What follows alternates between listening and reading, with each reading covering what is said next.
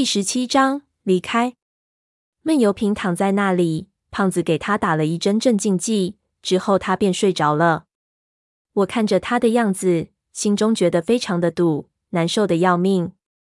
他一定是在我们睡觉的时候从那个洞里出来的，可是他怎么会变成这样？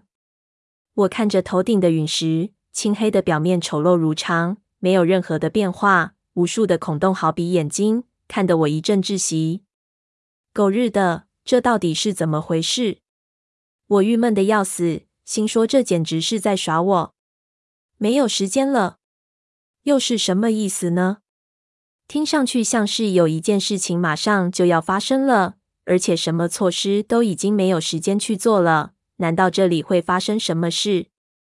四周安静的犹如宇宙，没有矿灯去照射，看不到任何的东西。这里如果正在发生什么变化，我们也无法得知。他肯定受了极大的刺激。胖子叹气道：“对于外界的一切都没有反应，听也听不见，看也看不见。”他的感觉全部给关闭了，和我的一个朋友一样。医生说，这就像他脑子就停在最后经历的那一刹那，卡住了。我沉默不语。闷油瓶是一个怎么样的人，我不了解，但是在他的心理承受能力方面，我还是可以打保票的。这种人的心理素质已经到达了一种境界，要想让他受到极大的刺激是非常困难的。这陨石之内发生的事情，肯定恐怖的超出了我们能理解的范围。可是我实在无法想象，像他这么冷静的人会被什么东西给吓得崩溃。我能肯定，一定不是什么怪物。尸体的恐惧连我都可以克服，就算里面有再可怕的怪物，也不能将他吓成这样。他见到的一定是极端诡异的情况。这时候又想到文景，他现在在哪里？难道他也疯了？出不来了。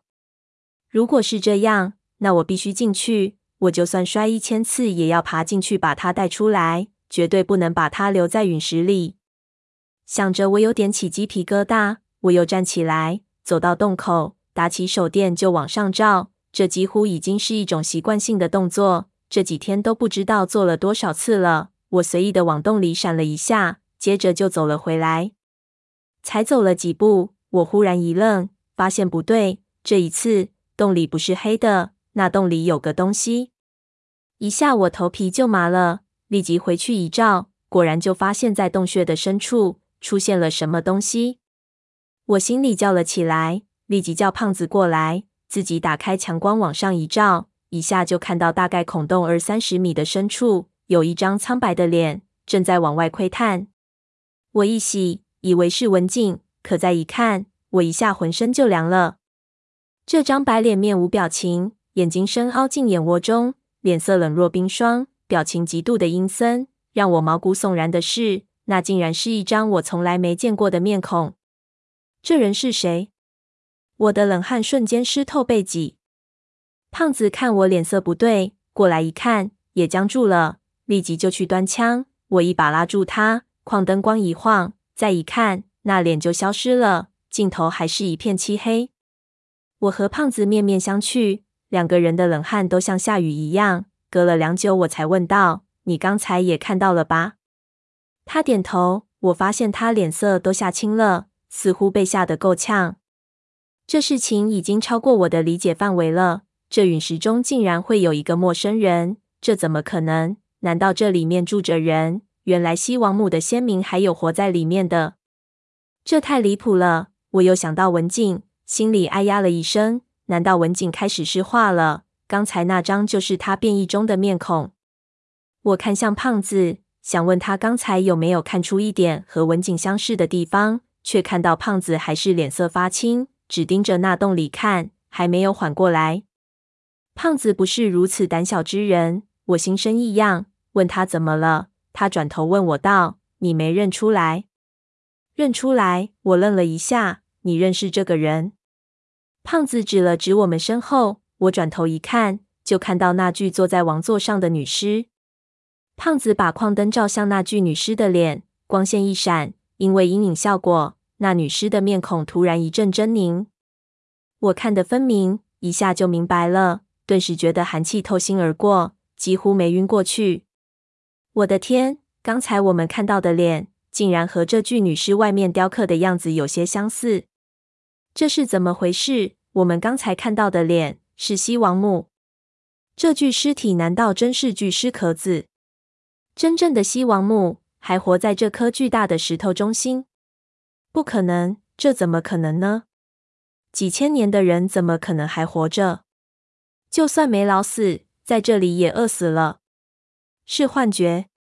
我忽然怀疑自己的感官，精神太过疲惫。我们被这颗陨石搞得神经错乱了。也许刚才那脸就是文静，只不过因为光线的问题，看起来像这女尸。胖子顿了顿，那他为什么不出来？我哑然。胖子道：“很少有两个人会一起看错。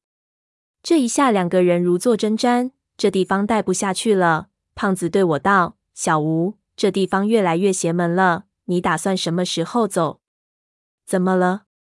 文景还没出来呢，我看他的脸色，问道：“你吓成这样，不像你啊。”这是一方面，最重要的是没吃的了。本来我今天也想和你说，如果你明天不走，我就是打晕了也必须带你走。再等下去，我们就会饿死在这里。我们吃的东西已经剩得不多了。我道：“不是还能撑几天吗？”胖子道：“我算过，剩下的东西。”我们省着吃，能吃两天，勉强够我们一路顺利的找到口子出去。但是现在多了一个小哥，我们就没有别的办法了。就算能安全到达地面上，我们也必须挨饿穿过雨林。现在水已经下的差不多了，沼泽肯定已经露了出来，穿过去一定是极其艰苦的过程。你如果再坚持等下去，明天我们就要开始挨饿，饿上两天，你就不会有力气再出去。我们就等于死在了这里。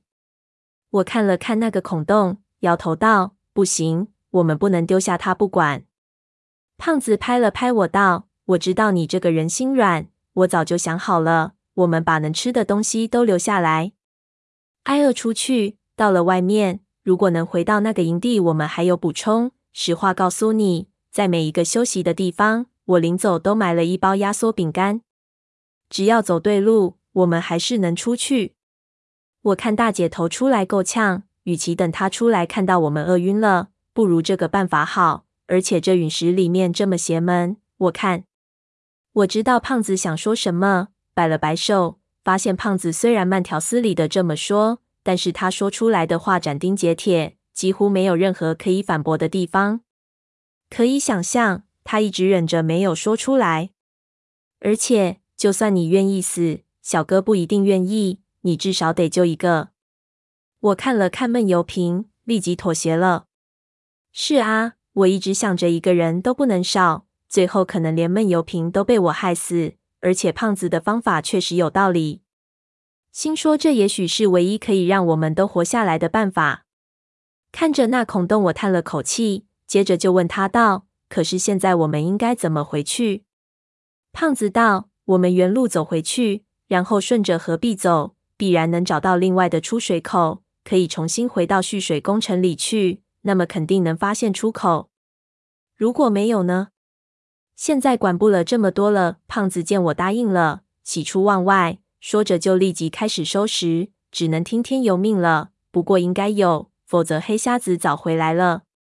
胖子动作很快，一个小时后，我们收拾起了装备，留下了我们所有的干粮。写了字条，然后他就催着我开始原路返回。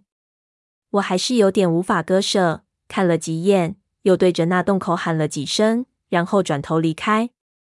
闷油瓶神情恍惚，我们搀扶着他，很快回到来时的那个全是陶片的地方。这时候我就在想，黑瞎子他们是往哪个方向走的？忽然，胖子停了下来，把矿灯照向水里。我发现，在这片堆满了陶片的地方。出现了一个原来没有的深坑，就和之前我们看到的深坑一样。但是我们可以确定，这个坑我们来的时候是没有的，好像被什么东西拱出来的。我觉得有些不妙，催促胖子快走。胖子此时却不走了。我问他干嘛，他道：“你没有看到这坑壁上刚才有什么东西闪了一下光？”